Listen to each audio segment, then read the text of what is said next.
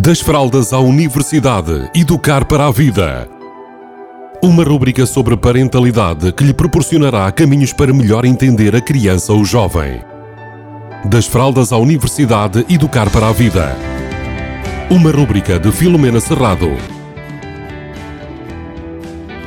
Olá, bem-vindos, bem-vindas. Hoje vamos falar de ansiedade.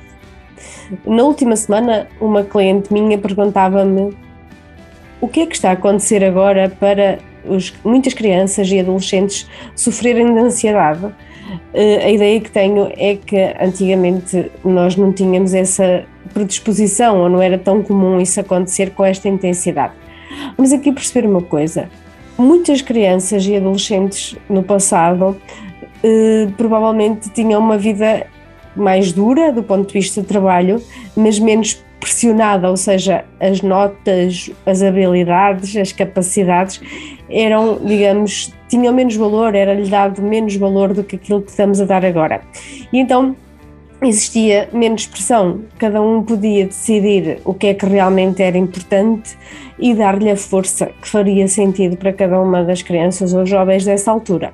Hoje em dia, a sociedade, as famílias pressionam muito para que as crianças sejam as melhores, que aprendam muitas coisas, muitas habilidades, sejam elas académicas ou até outras. Uh, existe muito pouco tempo para se estar sem fazer nada, às vezes até para gerir o tédio, e isto faz com que tudo aconteça a uma velocidade estonteante dentro de alguns organismos e algumas pessoas. Então, esta ansiedade, muitas vezes, e é isto que eu quero deixar aqui hoje, é percebermos que crianças é que temos à nossa volta e até que ponto é que elas por si mesmas já se pressionam e já se criticam o suficiente.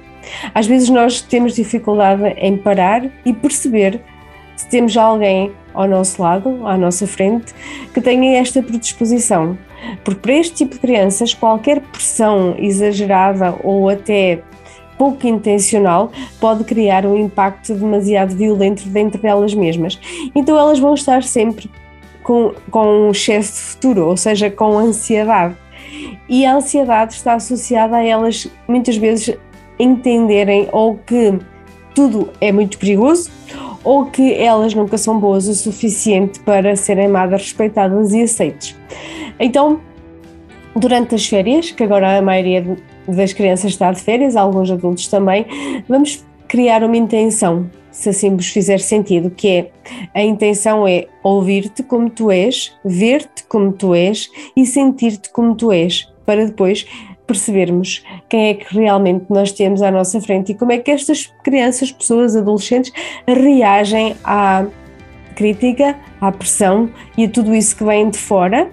E, e às vezes a dificuldade que têm em relaxar, em acreditar em si mesmo, em serem em mesmos e mesmas, em serem confiantes, em acreditarem que são capazes e que independentemente do resultado que obtêm nas suas habilidades, quer de escola, quer as extracurriculares, que merecem o amor e a consideração dos que mais lhe dizem respeito, dos que lhe são especiais.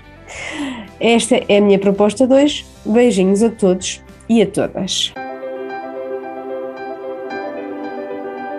Das fraldas à universidade, educar para a vida. Uma rubrica sobre parentalidade que lhe proporcionará caminhos para melhor entender a criança ou jovem. Das fraldas à universidade, educar para a vida. Uma rubrica de Filomena Serrado.